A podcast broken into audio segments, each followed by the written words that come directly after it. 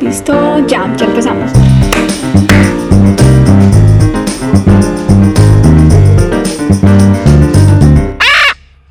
Bueno, eh, hola a todos, bienvenidos al de Parloteo. Aquí estamos con Mogo, su servidor David Hernández y hoy vamos a tener un tema bastante chévere, Mogo, acerca de las interacciones sociales durante y post tiempo de pandemia o COVID-19. Entonces, bueno, empecemos por, por lo primero. Definamos qué son interacciones sociales. Dale, de una. Desde mi punto de vista, las interacciones sociales son las relaciones que se establecen en una sociedad o comunidad que no implica expresarlo de forma verbal, es decir, a través de la palabra, sino a través de gestos o otro tipo de, de acciones, por ejemplo, el dar la mano, mover la cabeza. No sé, para mí todo eso tiene que ver con la interacción social. ¿Tú qué dices? Sí, hoy, hoy manejamos diferentes eh, tipos de interacción social. La mayoría de personas eh, definen este tema como el, eh, el, saludo o la relación que se genera a partir entre individuos o grupos sociales. Lo importante aquí es mirar y analizar dentro, de, dentro del tema que vamos a tocar hoy cómo han sido las interacciones sociales durante todo este último tiempo y cómo han venido a cambiar a partir de, de, la época del COVID. Creo que es bien interesante hablar de esto porque mucha gente teme de que eh, no se puedan seguir utilizando el, los mismos términos de comunicación que antes teníamos y sobre todo, sobre todo, de cara a lo que viene porque seguimos en un momento incierto frente a, a lo que va a seguir pasando luego de que, de que termine pues de, acabarse la pandemia y como tal eh, la situación actual de aislamiento que tenemos. Sí, exacto, o sea, es, son tiempos inciertos. O sea, la verdad no se sabe hasta cuándo va a durar esto. O sea, ahorita eh, se dice que ya hay algunas vacunas, la que fue eh, realizada en Oxford, otra que fue realizada en China, pero básicamente todavía están en pruebas, entonces todavía no se sabe hasta, hasta cuándo van a llegar eh, o van a estar listas para ser distribuidas en todo el mundo y que pues se ponga básicamente fin a, esta, a estos tiempos de, de crisis. Eh, vayamos hablando un poquito acerca de cómo se han manejado las interacciones sociales antes, que, es como el previo a, al tema que vamos a tocar. Eh, es bien interesante mirar cómo durante el tiempo hemos venido eh, teniendo todo tipo de, formas de, de, comunicación, de interacción eh, entre la población, entre grupos de personas, ¿no?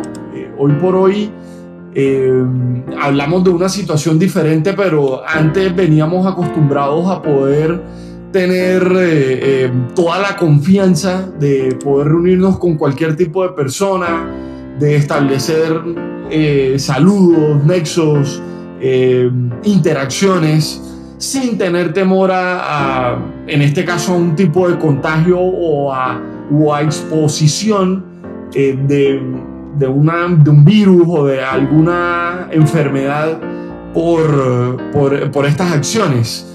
Eh, es bien interesante mirar que eh, antes la gente siempre ha sido muy desprevenida, sobre todo acá en Latinoamérica, ¿no?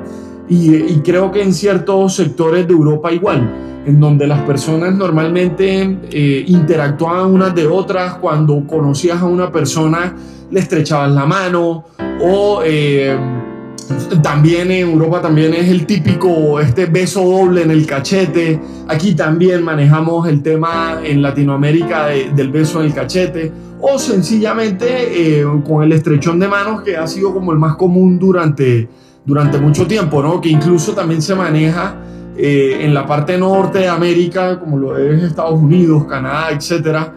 Y eh, ya ahora, pues obviamente ha cambiado por todo este tema de la pandemia, pero eh, me gusta resaltar que antes había todo un tipo de libertad con, con, esta parte de la interacción. Siempre hemos estado muy, eh, digamos, relajados en el buen sentido de la palabra a la hora de, de, de, hacer todo este proceso de, relación o de, o de comunicación con cualquier persona siempre y cuando eh, también se respeten los espacios, ¿no? Entonces es bien interesante eso.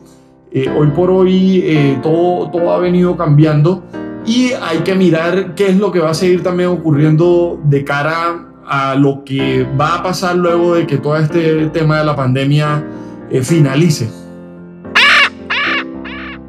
Como tú dices, lo que son los latinoamericanos, hispanohablantes, bueno, la gente de Occidente somos muy dados al contacto físico, o sea, no nos restringimos en esa parte.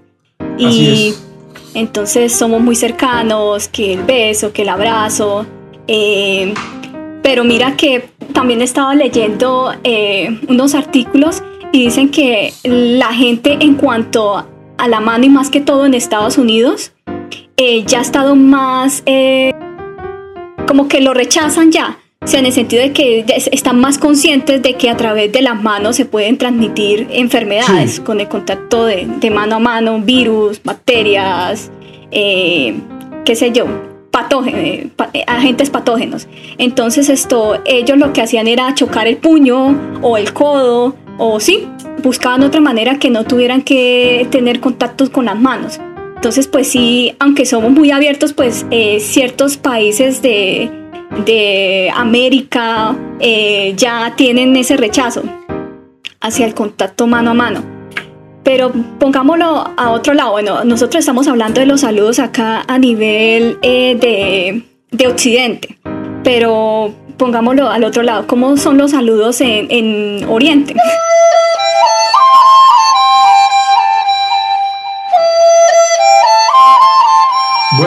Oriente es bien interesante porque ya ellos manejaban de alguna manera todo este tema del respeto en, la parte de y, las relaciones personales. Si bien de pronto eh, podían siempre haber grupos de personas en diferentes lugares como en cualquier sitio, hoy es bien interesante mirar ese tema porque normalmente en, los orientales siempre han tenido un mayor respeto a la hora del saludo con, sus pares. Y es porque, eh, por tradición incluso, lo que son países como Japón, Corea, China, podemos meter Taiwán, Filipinas, siempre ha existido este tema del trato social distanciado. Eh, siempre ha habido un respeto a la hora de, generar un saludo, de, estar con más personas. Siempre se ha, manejado, se ha manejado un distanciamiento y a ellos no les ha costado tanto este cambio. Y el mejor ejemplo, ¿cuál es? Normalmente ellos siempre se saludan es con una simple inclinación. Es decir, agachan el torso, la cabeza, uno a uno frente al otro y entre más duración tenga la inclinación significa que más respeto me produce la otra persona eh, cuando, cuando suelo hacer ese saludo. Entonces es bien interesante porque es un gesto eh, de amabilidad, de respeto, pero en donde no existe ningún tipo de contacto. Y más si lo llevamos al caso de utilizar el cubrebocas o tapabocas, porque ni siquiera el intercambio de palabras eh, en este caso se hace evidente, pues, porque simplemente hacer el, el gesto hacia la otra persona y no más. Ellos manejan otro tipo de saludo, eh, digamos que también es como muy común en, en, el grupo juvenil de este sector oriental y es alzar simplemente el brazo o la mano en señal de saludo sin moverla.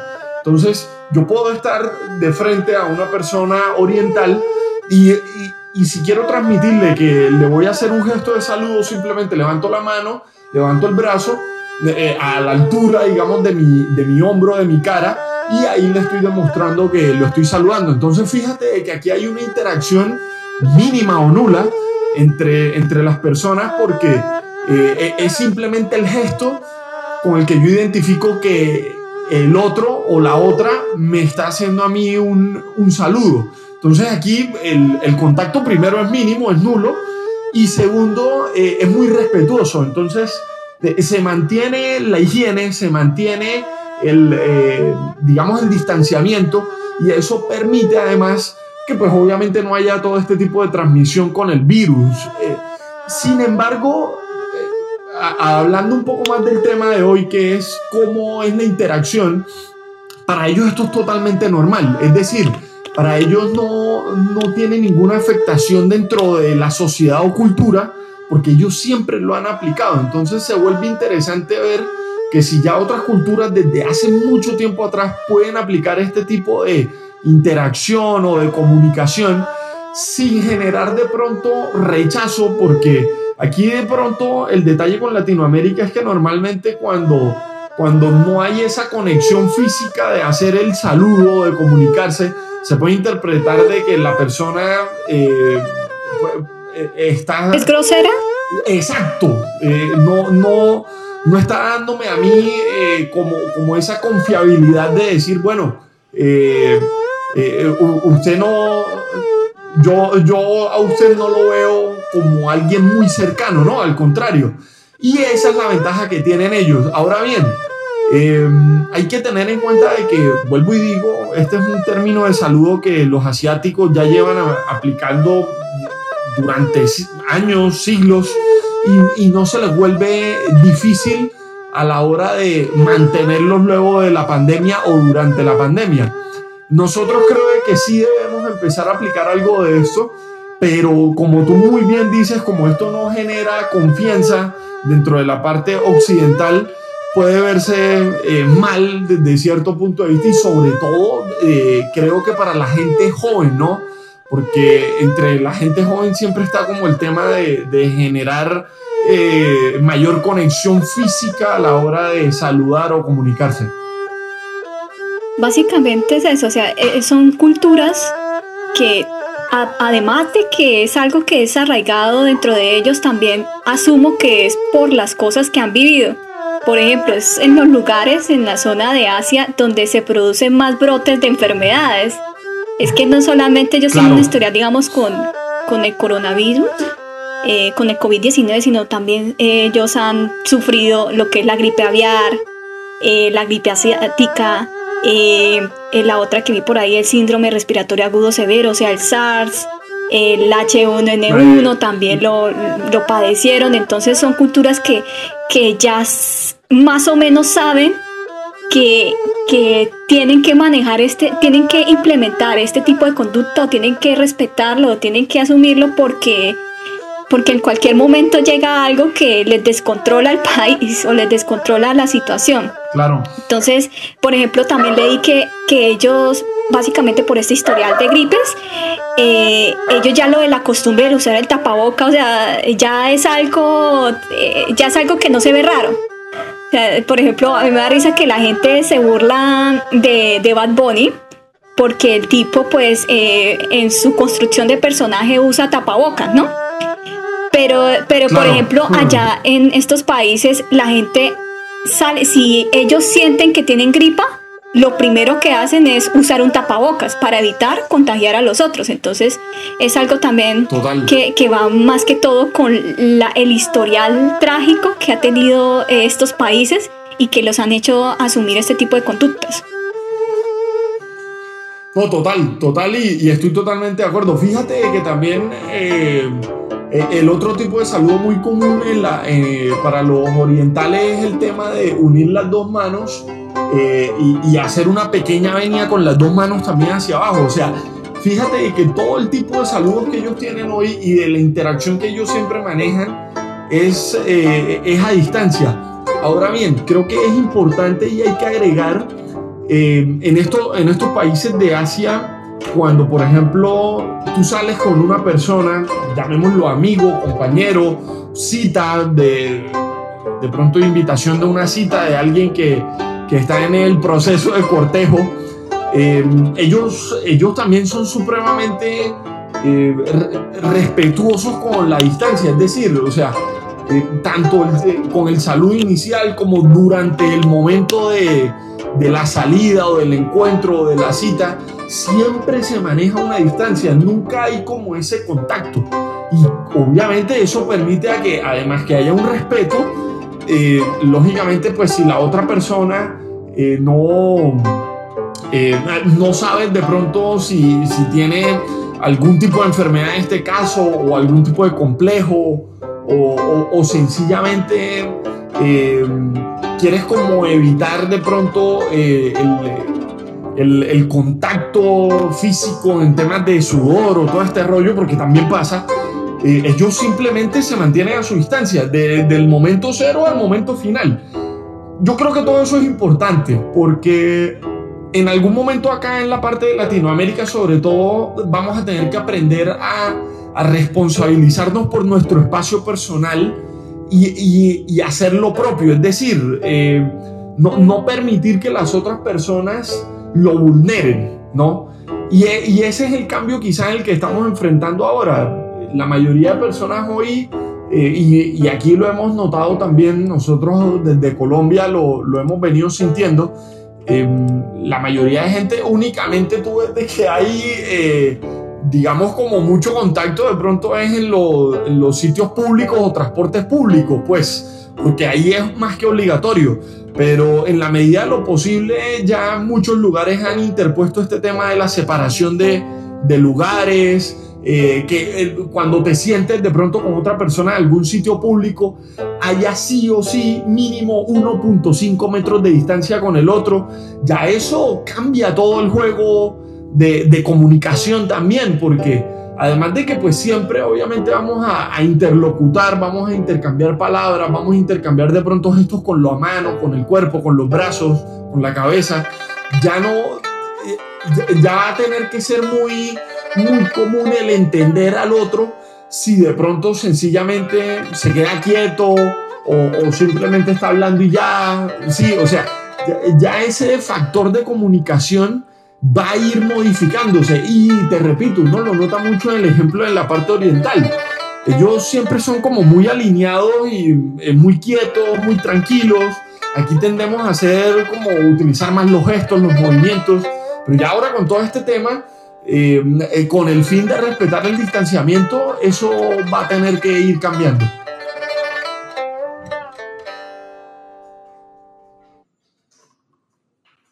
Eh, o sea, ellos no han dejado de ser precavidos, sino que les fue bien. O sea, la, la, economía no se las afectó tanto como las está, la está afectando acá. Que por el presidente tratar de hacer más, lo que hizo fue empeorar la situación. O sea, lo del día sin IVA fue algo catastrófico. Y eso se ve en los números que se, se reportan ahorita a nivel eh, nacional de números de contagios en Colombia y de muertes. Sí, total. Eh, de todas formas, aquí la importancia es mirar eh, que de todas formas vamos a seguir manteniendo unas medidas de manejo para, para seguirnos cuidando. Hoy por hoy el, el tema del, del, distanciamiento sigue prevaleciendo y, debe seguirlo haciendo. Y eso va a tener que seguir mutando y cambiando. Todos, todas las personas hemos sido partícipes de esta situación y debemos seguir entendiendo de que a medida de que vaya evolucionando, eh, así debemos seguirnos adaptando. Fíjate que acá tengo otro tema interesante y es el tema de, de cómo nos hemos relacionado ahora más con los medios digitales. Y te boto un dato interesante.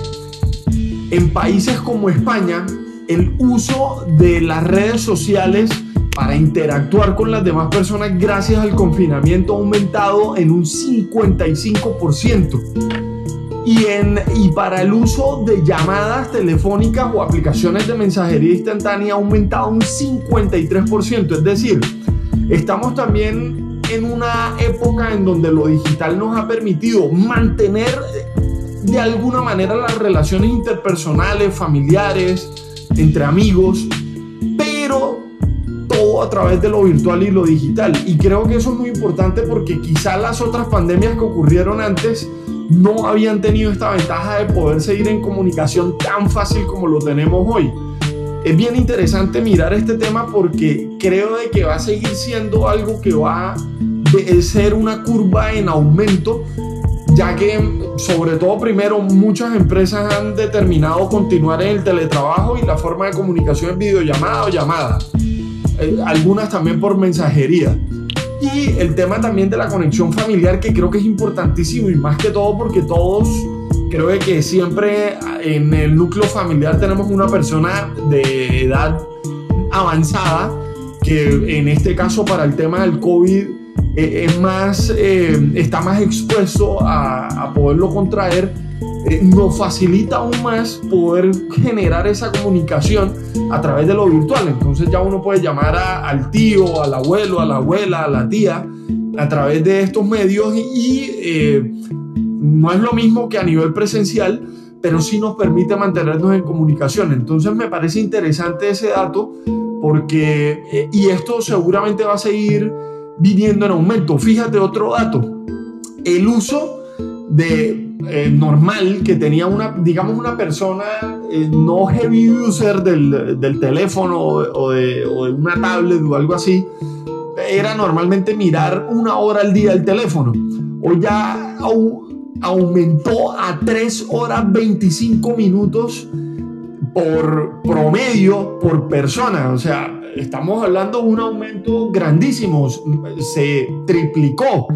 Entonces, eh, eso significa que todo este tema de lo digital también de alguna forma está ayudando a que muten, cambien y evolucionen todo lo que tiene que ver con el relacionamiento personal y obviamente eh, de interacción con los demás.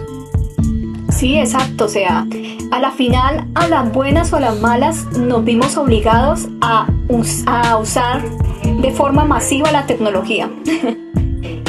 Sí, o sea, esto nos obligó a, adaptarnos con esto. Eh, yo otro apunte que quería hacer era eh, que a eh, esto también ayudó a que también se como que se entrelazaran o se, ah, ¿cómo se dice? Como fortalecieran las relaciones con la familia y con los amigos. ¿Por qué lo digo? Porque, porque antes, por ejemplo, pues teníamos, como no teníamos esta crisis, pues lo dábamos todo por hecho. Entonces de que yo tengo mis amigos, eh, yo tengo mi familia, yo puedo salir, puedo compartir, puedo esto. Y por ejemplo, ahorita me he, eh, me he visto más cercana con mis amigos porque casi, bueno, ya, ya no tanto, pero al inicio de la pandemia, si no era una o dos, tres veces por semana, creo que tres veces por semana que hacíamos videollamadas. Sí. Entonces era algo que yo no, yo no acostumbraba a hacer antes y, que pues yo les escribía y listo ya, pero, pero no era algo que, con lo que estaba familiarizada y, y que me hizo, eh, me hizo compartir más con ellos, hablar, eh, eh, o sea, interactuar más con ellos. En cuanto a la familia, lo mismo, o sea, por ejemplo, pues mis familiares no son muy cercanos al uso de, la, de, de Zoom o de otras aplicaciones que permiten hacer videollamadas, pero por ejemplo mi mamá se, comunica mucho con ellos a través de, llamarlos por celular. Entonces aumentaron eh, eh, el, número de llamadas y, se aumentó más las relaciones. Y pues mira que, que eh, yo quería hacer otro apunte en cuanto al aislamiento, porque obviamente dicen que es aislamiento, aislamiento social, ¿no? Es la palabra y el término que usan sí. para, para hablar del distanciamiento y el, del cero contacto físico, pero deberíamos como que cambiar el chip y también eh, de acuerdo a lo que leí hay que cambiarlo. No hay distanciamiento social, hay distanciamiento físico que es diferente. Porque si fuera distanciamiento social, es que ningún tipo de contacto, o sea, ni siquiera hablar. Y eso evidentemente no es lo que está ocurriendo. O sea, hay cero contacto físico, pero social todavía sigue existiendo. Claro, y, y digamos que todos estos medios digitales permiten a que ese contacto continúe de alguna u otra manera, ¿no? sí, exacto. Exactamente.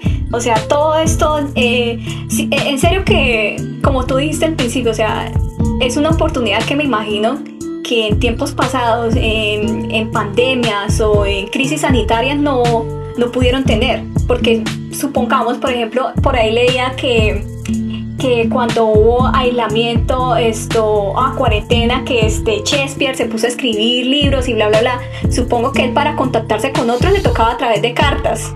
Entonces, esa vaina, me imagino que la enviaba hoy y le llegaba por ahí dentro de un mes. Entonces es, es algo difícil, heavy. Mientras tanto que ahorita, si usted quiere comunicarse con alguien, solamente es tomar su celular, escribirle por WhatsApp, decirle yo voy a llamar o llamarlo y listo, es algo inmediato. Entonces no, no, se siente, eh, eh, no se siente tanto el choque, aunque pues obviamente nosotros hablamos desde una situación privilegiada porque estamos en una ciudad, en sitios donde hay acceso a internet, que tenemos la posibilidad de pagar eh, el servicio de internet. Y hay regiones pues y personas que están en sitios alejados y que no tienen esa oportunidad, pero pues si lo ponemos a nivel global, pues básicamente todos están sintonizados con con la forma en la que nosotros vivimos, es decir, cuentan con el mismo privilegio. Exacto. Eh, y, y, la comunicación digital, eso es lo que ha ayudado. Creo que es un punto eh, muy bueno a tener en cuenta porque lógicamente el componente tecnológico no solamente ha ayudado a la parte de las relaciones interpersonales, eh, familiares, de amistades, sino también incluso a las laborales, escolares y académicas, ¿no? Vemos que muchos niños hoy todo este tipo de, de personas que están estudiando en la parte escolar o, universitaria consiguen muy fácil eh, mantenerse en contacto con los compañeros de, de, aula o con el docente, en este caso el profesor, a través de una videollamada o, o por mensajería instantánea. Vuelvo y digo, eso antes no lo tenían en las anteriores pandemias. Y supongo eh, que cuando llegaron las pandemias anteriores, todo ese tipo de actividades suspendieron y suspendieron completamente. Porque ni modo de poderse acercar a un colegio en donde normalmente siempre en un aula van a, van a estar muchas personas. Eh, de alguna forma evitar el contacto o un posible contagio si no hay las medidas eh, de salubridad pertinentes para para poder regresar a esos entornos, que creo que hoy esa es otra gran ventaja, y es que de alguna manera sí van a empezar a seguir retornando muchas actividades gracias a que la tecnología también permite obtener todo este tipo de, de facilidades a la hora de adecuar lugares, sitios, eh, mantener el tema del lavado de manos, de antibacterial, de lavado de pisos, lavado de, de paredes, de pupitres, de mesas, de sillas. E, eso se vuelve mucho más efectivo y más rápido también, gracias a, las nuevas tecnologías que hay.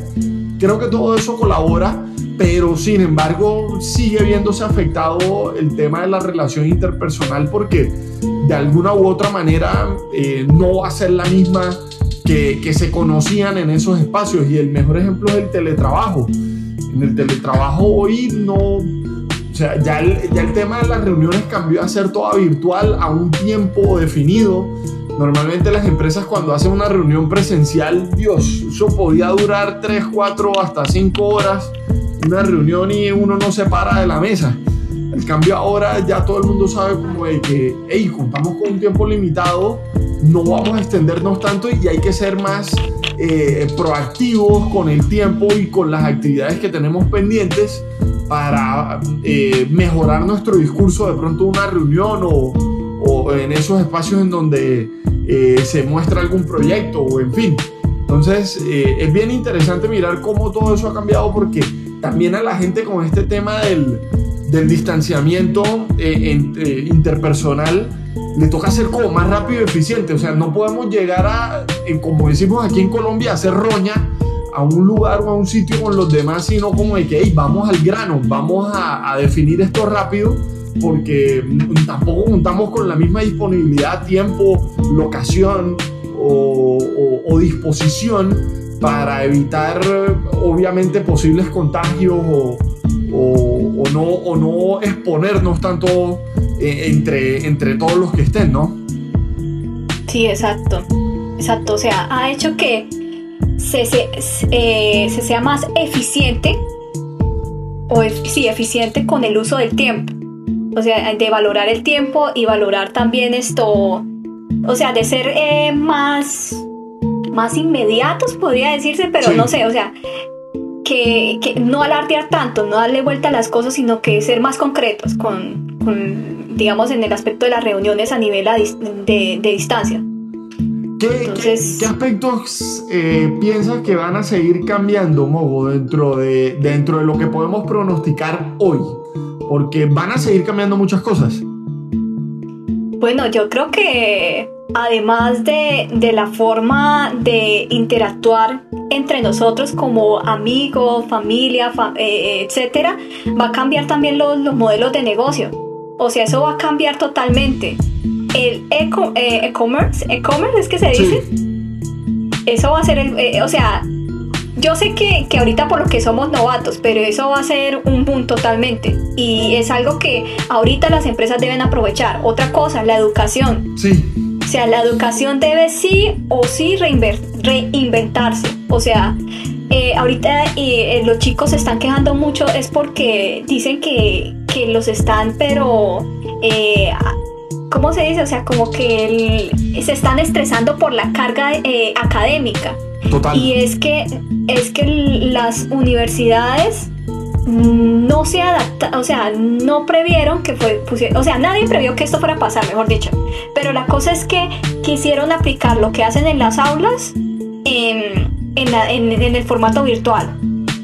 Entonces, que son esto, la misma clase que hacían presencialmente la hacen virtualmente y además de eso, como no pueden ver al estudiante, como no pueden estar encima de él o como no lo pueden e-, evaluar de forma presencial, entonces pretenden eh, recargarlo con trabajos, recargarlo con, qué sé yo, varias cosas.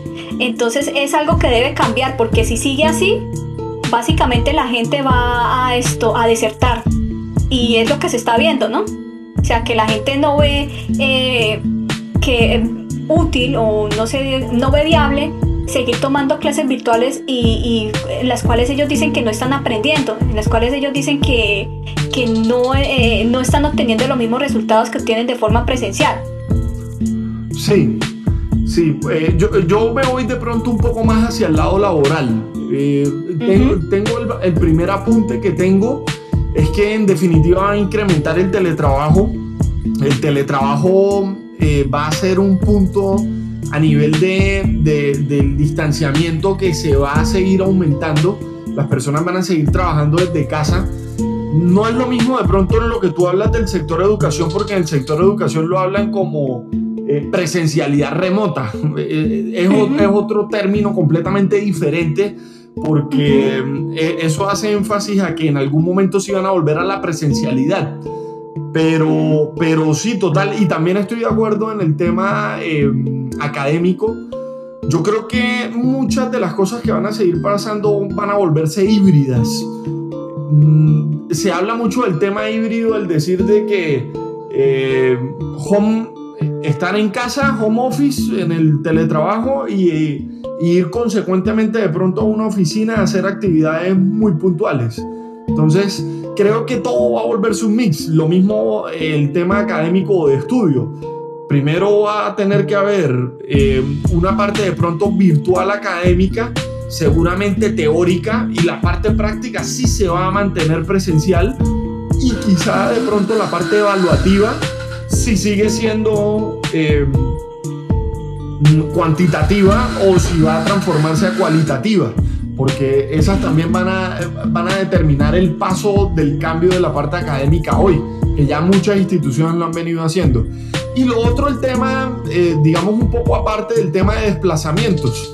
Quizá hoy lo que más va a ocurrir es que cuando uno conozca, quiera conocer a una nueva persona, va a terminar siendo primero a través de una videollamada o a través de una llamada como ha venido ocurriendo de pronto gracias a las redes sociales. Entonces, eh, los desplazamientos también van a tener que disminuirse muchísimo.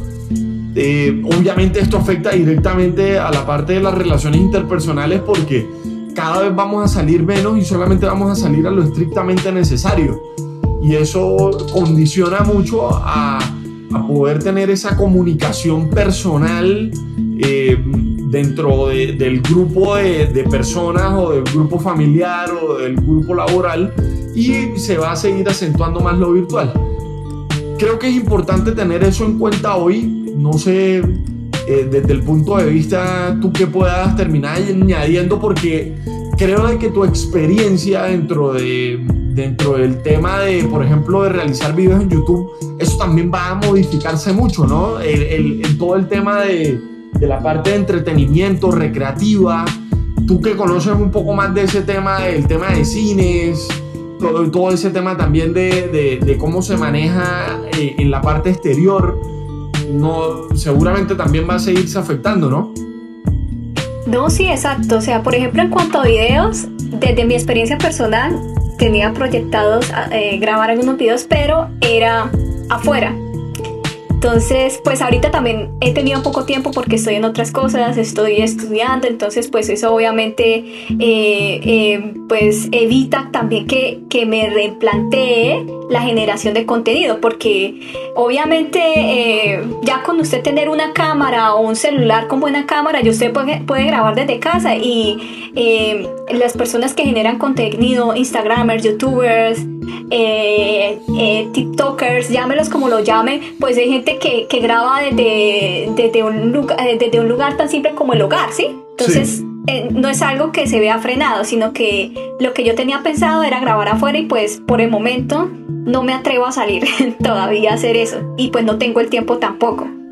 Porque, pues miremos el caso de Luisito. Luisito, bueno, aunque él dijo, él, él, hizo un libro sobre los viajes, ¿no? No recuerdo el nombre del libro. El caso es que él dijo que los videos que él había hecho sobre viajes, que de la India, de Ecuador, de, Colombia, de, bueno, Rusia, lo que sea, todos los sitios que él visitó, obviamente él lo hizo fue porque tenía el proyecto de sacar el libro pero básicamente él es también un, tipo que, o un generador de contenido, pero de, de exteriores. Y ahorita le tocó reinventarse y hacer videos de cualquier maricada. O sea, lo he visto hasta mostrar la casa. Eh, el más loco que le vi fue el de Barbie, el de las Barbie de colores. Entonces, a la final, es, eh, toca reinventarse. Igual no, es lo que le digo, no es difícil, porque ya es un sector que, o sea, ya es algo muy común verlo en los videos de YouTube. Por ejemplo, que otro personaje así popular, ay, este man, el, el español. Bueno, no, eh, se me olvidó el nombre. el Rubius. El Rubius. El Rubius es un man que hace los videos en la casa. No, y ese man ni sale, nada. O sea, entonces no es algo que, que, uno diga, uy, no, le va a dar duro a los youtubers. Ala, los youtubers no se van a poder esto, hacer videos porque, porque bueno, eh, por lo del COVID, ¿no? Antes como que generan más contenido. Fíjate porque se ven como la necesidad de entretener. Fíjate el caso de Hola, soy Germán.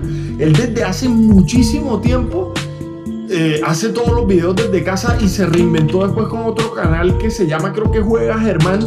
Y, es, como él reacciona a, videos o, cosas o imágenes de, cierto tema en específico, pero todo es desde la casa, desde su cuarto. O sea, eh, esa es la mejor muestra de que el trabajo de uno sí puede ser desde la casa. Ahora bien, creo que el reto, el verdadero reto está en en qué tipo de temas tocar o cómo las circunstancias actuales van a permitir que se pueda seguir generando contenido desde la casa, pero de valor y que además entretenga. Porque de todas formas el exterior es muy importante. Yo, por ejemplo, soy muy... me gusta, eh, tengo, tengo ese, eh, esa fascinación por los videos de, de comida callejera de las personas que viajan por el mundo comiendo comida callejera. A ellos se les acabó la chamba también. Entonces, ¿cómo se han reinventado? Preparan la comida callejera desde la casa, piden a domicilio y hacen pruebas de cuál es la mejor comida rápida a domicilio, cuál llega más caliente, cuál llega más fresca, cuál llega más parecida cuando él se la comía en la calle. O sea, fíjate, fíjate cómo entra cada sector a reinventarse dependiendo de su área para seguir generando desde la casa digamos, el ingreso, sobre todo en este caso de youtubers, para, para, seguir mostrando contenido. Creo que eso, ese es el otro punto de la parte de interacción social que hay que, que, hay que entender. Si bien si nuestro trabajo dependía de permanentemente estar en contacto en sitios públicos con más personas, incluso con gente de la calle que vive en la calle, digo vive en la calle su día a día por su trabajo, cómo, cómo esa, ese tipo de conexiones también eh, se están limitando y están cambiando también, entre comillas, a una virtual que ahora es por una aplicación pedir comida. Entonces tú nada más eh, llamas o, escribes. Eh, todo eso también está generando un cambio y obviamente a los modelos de negocio.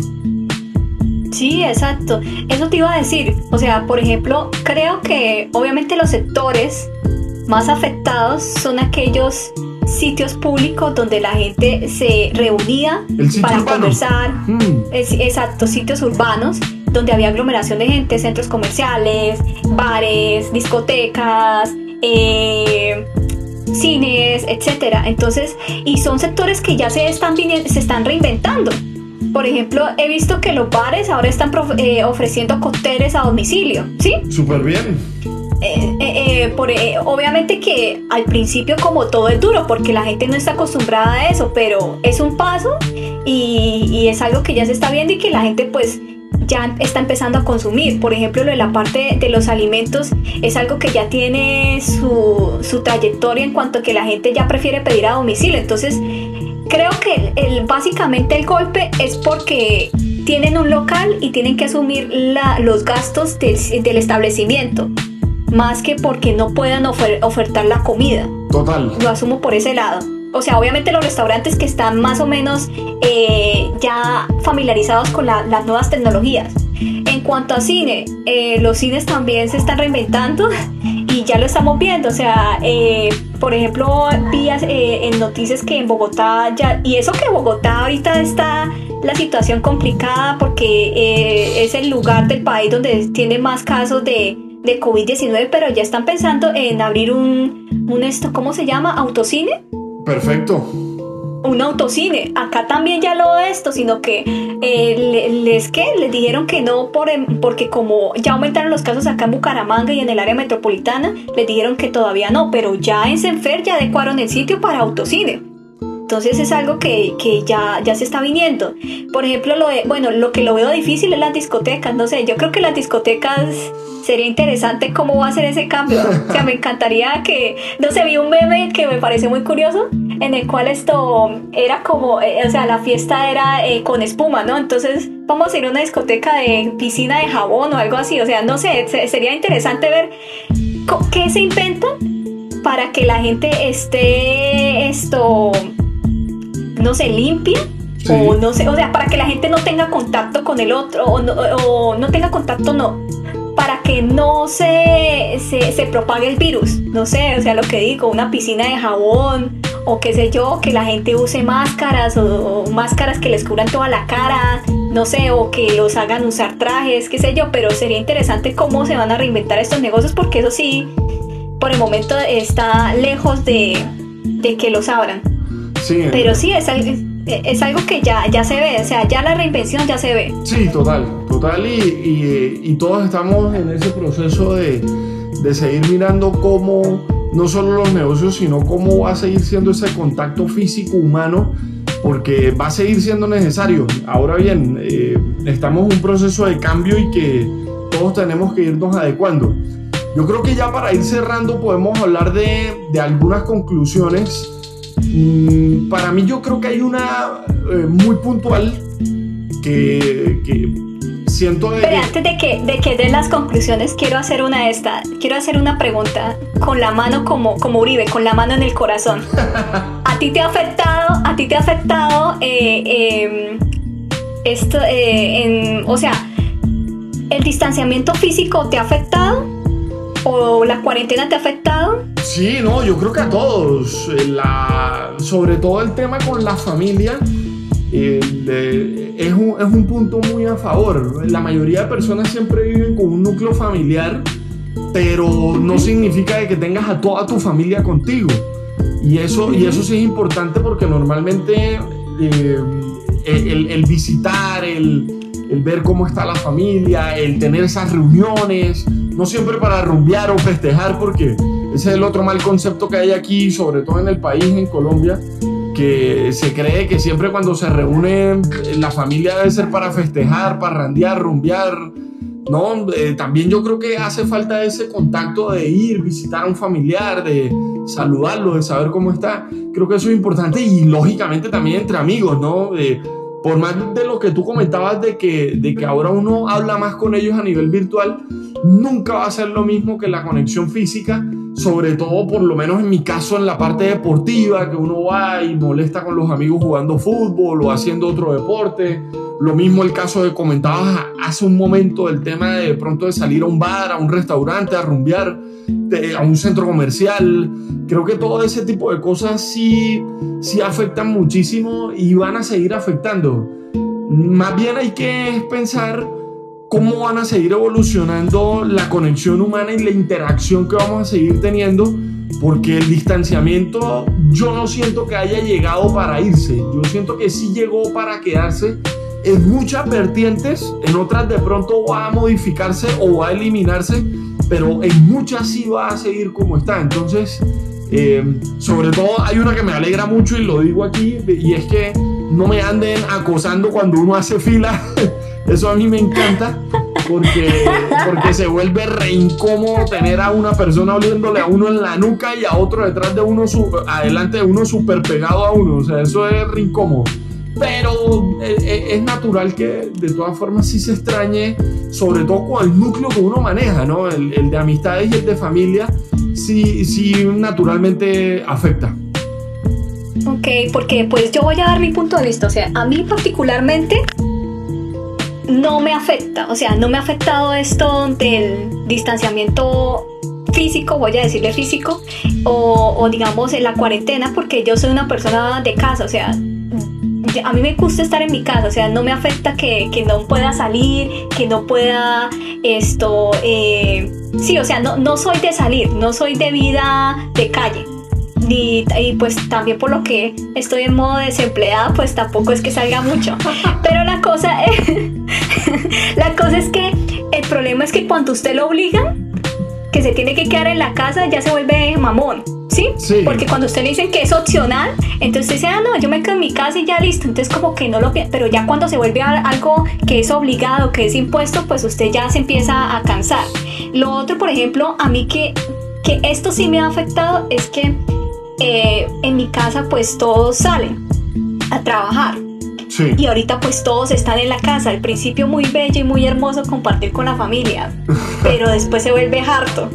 Y la, verdad no he tenido problemas con mi familia que, porque sí he escuchado casos, o sea, no solo de que altercados pues entre padre e hijo, sino que eh, a nivel nacional se han aumentado los, los, ¿qué? los casos de violencia intrafamiliar que, las mujeres se han visto maltratadas y eso. Bueno, ese no es mi caso, pero entonces sí, sí hay cierto, sí hay cierto a veces roce e incomodidad porque pues usted todos los días no está de buen ánimo y, y la otra persona puede que también, entonces siempre hay ciertos choques.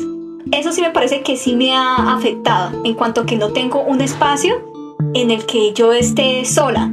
Eso sí me molesta, pero en, en cuanto a lo otro, no. Ah, lo otro, el contacto a mí eso tampoco me afecta porque yo no soy muy de, de la, o sea, cuando saludo a alguien, algo así, o sea, ni toco, hola, ¿cómo estás? Solamente con mi voz. Yo no soy de abrazar o de dar pico o de antes para mí es mejor. me evita eh, eh, eh, el, verme obligada porque como, como, le, como usted mencionó antes al principio del podcast, eso se, acá en Colombia se toma como, como que uno es grosero el no dar una, el no dar como acercar la mejilla y rozar la mejilla con otra persona o el no dar la mano. Eh, para mí es, es, agradable porque me evita ese tipo de contacto. Y sí, o sea, exactamente, básicamente hay días en que me siento incómoda, pero no es algo que yo diga, uy, no, ya estoy mamada, ya quiero salir, no, que, que esto, que lo otro, no, básicamente no, no me afecta por el momento. Bueno. De pronto en diciembre sí me puede llegar a afectar, pero ahorita no. Bueno, interesante tener esos puntos de vista porque, claro, cada persona es un mundo diferente y, seguramente mucha gente que nos va o nos está escuchando seguramente se va a sentir identificada con, con, ambos puntos, ¿no? Incluso puede haber un tercero que sea un mix, que haya gente que le guste estar mucho tiempo en la casa pero que también te quiera tener esa libertad que tú comentas de tener esa opción de salir cada que pueda. Entonces, yo creo que, que, hace bien eh, hacer esas comparativas y bueno, eh, ya para finalizar yo lo que, lo que puedo terminar concluyendo de todo eso es que eh, seguramente a muchas personas les va a costar de nuevo en algún momento, no a todas, volver a tener cercanía fuera del entorno familiar o fuera del entorno eh, digamos, de, amigos o laboral que tenga. Porque siempre va a existir como esa sensación de desprotección cuando, cuando no estemos con alguien conocido o alguien que nos dé confianza. Y eso, y eso va a afectar de cara a lo que venga adelante, sobre todo también la parte psicológica y mental. Creo que es importante tenerlo en cuenta y más que todo porque se ha visto, se ha visto reflejada en muchas situaciones. Mm, hay otro detalle y es el tema que, que yo creo que es definitivo y, y, es sobre lo que hemos venido hablando durante toda la, todo el podcast y es que la interconexión humana bien o mal, eh, siempre va a tener ese efecto de propagación de enfermedades. Y, yo no quiero decir de que sea algo malo, porque en muchas ocasiones sí cuando se ha hablado del tema de, de inmunidad de rebaño, esto sí ha ayudado. Por ejemplo, una gripa, la gripa que le da a cualquiera durante el año que no es COVID, de esa gripa que le da uno tres días súper duro, tres, cuatro días súper duro y ya uno después está como si nada. Esa gripa se adquiere con este tema de, de, la conexión humana, de, hey, me, estoy dentro de un sitio en donde eh, intercambio fluidos, o eh, de pronto que alguien estornuda, tose, suda, en fin, no sé, eh, o el cambio de clima. Pero, pero ya de ahora adelante hay un cambio completo en ese tema y, si bien también quiero recalcar lo que tú comentabas de que ahora se va a volver también mucho más común eh, ver cada vez más personas siempre con, con el tapabocas independientemente luego de que salgamos de esta situación porque ya el tapabocas llegó para quedarse. Así como tú comentabas de que ya había llegado en, en, países orientales y eso sería totalmente normal, acá va a pasar lo mismo.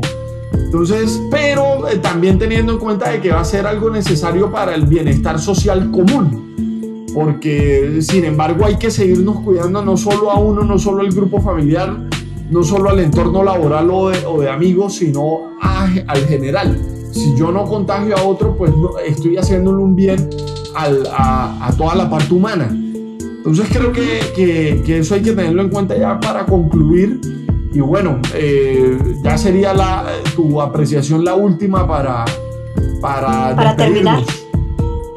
Pues a ver, mi apreciación, eh, lo que dije con lo del caso de, Rusia, para mí eso va a ser eh, como mi aporte final. O sea, yo veo que después de esto vamos a volver a ser como antes. O sea, como dijo Rodolfo Ginás, o sea, Rodolfo Ginás dijo que, que obviamente esto es una situación traumática, es cierto, porque obviamente lo que hacen es, es sacarnos del estado quo, pero la cosa es que esto no se va, o sea, no va a ser, uy, no, esto cuando se acaba el COVID, ya la gente no se va a dar las manos, ya la gente no se va a abrazar, ya la gente no, para nada. Sea, si lo estamos viendo ahorita que los que son indisciplinados, que hacen sus rumbas y esto, o que se, reúnen. Eh, por ejemplo, lo que, te, lo que ya mencioné, lo de Rusia, que quitaron lo de, lo de la cuarentena y abrieron algunos locales, se abrieron algunos negocios y la gente se fue a rumpear. En Gran Bretaña también, que no sé si sea cierto o no, porque lo vi en una publicación de Facebook eh, de una persona y no, no de un medio eh, de un medio informativo, no de un esto, periódico, ¿sí? Entonces no sé si sea cierto, pero el caso es que mostraban imágenes de gente que después de la cuarentena se fue a rumbear sin mascarilla, eh, tocando a los otros, o sea, en fin, una rumba cuando usted consume alcohol, el contacto es algo que no se puede evitar. Entonces, para mí, creo que, que, esto va, o sea, después de esto, la vida va a ser igual de, que antes.